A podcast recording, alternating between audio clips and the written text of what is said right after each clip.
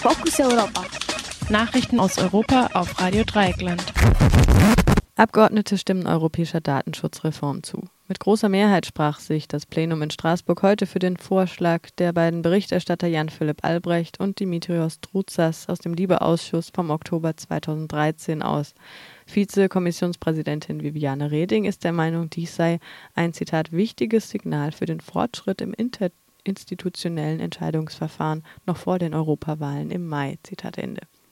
Allerdings müssen Regulatorien noch vom Ministerrat abgesegnet werden. Das wird aber nicht mehr in dieser Legislaturperiode passieren, kritisiert Jan Philipp Albrecht. Immerhin hat der Präsident des Rats nun ein Verhandlungstreffen im Juni angesetzt. Albrecht dazu. Hoffentlich bleibt es bei diesem Termin, denn es wäre unverantwortlich von den Mitgliedstaaten, die Sache weiter aufzuschieben. Zweieinhalb Jahre Verhandlungen sollten reichen, um einen Kompromiss zu finden.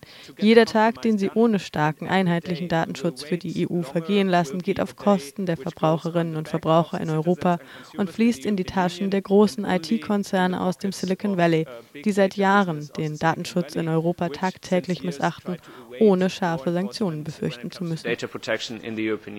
Thank you very much. Erwerbstätigkeit für Frauen in Europa, in Deutschland und Portugal am schwierigsten. Wie die Süddeutsche Zeitung unter Berufung auf ein Papier berichtete, das die Arbeitsministerin Andrea Nahles heute im Bundestag vorstellen will, ist die Erwerbstätigkeit von Frauen in Teilzeitjobs in Deutschland und Portugal im europäischen Vergleich am niedrigsten.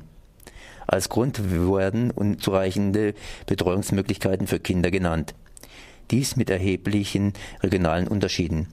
So gehen in Sachsen 80 Prozent der Schüler ganztags zur Schule, in Bayern dagegen nur 11 Prozent. Positiv sieht die Studie die Zunahme der Zahl der Frauen in Vollzeitstellen. Es gebe aber immer noch ein erhebliches Potenzial, insbesondere was Frauen mit Migrationshintergrund betreffe. Ein weiteres Problem ist, dass Frauen häufig die schlechteren Jobs haben.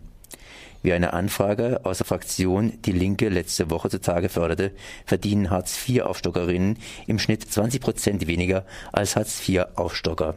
Istanbul. Zehntausende bei Beerdigungen von getötetem Jugendlichen. Im Istanbuler Stadtteil Okemeydani haben sich Zehntausende versammelt, um dem 15-jährigen Berkin Elvan das letzte Geleit zu geben. Elvan erlag gestern nach neun Monaten im Koma seinen Verletzungen während der Gezi-Demonstration im vergangenen Sommer.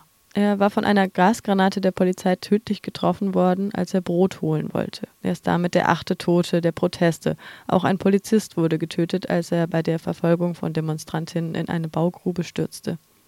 In der Nacht auf Mittwoch hat es in mindestens 32 Städten in der Türkei Demonstrationen gegeben. Dabei kam es auch immer wieder zu zahlreichen Polizeieinsätzen und Hunderten von Festnahmen. In Ankara trugen Demonstrantinnen und Demonstranten Brote und Bilder von Berkin Elvans Mutter.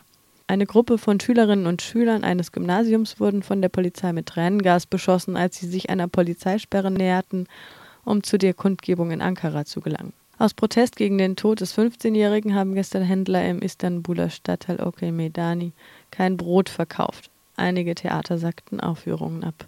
Ukrainischer Interimspräsident Turchinov will auf der Krim nicht militärisch eingreifen. Der ukrainische Übergangspräsident Alexander Turchinov erklärt gestern, dass sein Land nicht militärisch auf die Besetzung der Krim durch russische Truppen und sogenannte Selbstverteidigungskräfte reagieren werde. Turchinov sagte, ein Militäreinsatz auf der Krim würde die östliche Flanke der Krim entblößen, worauf Russland nur warte.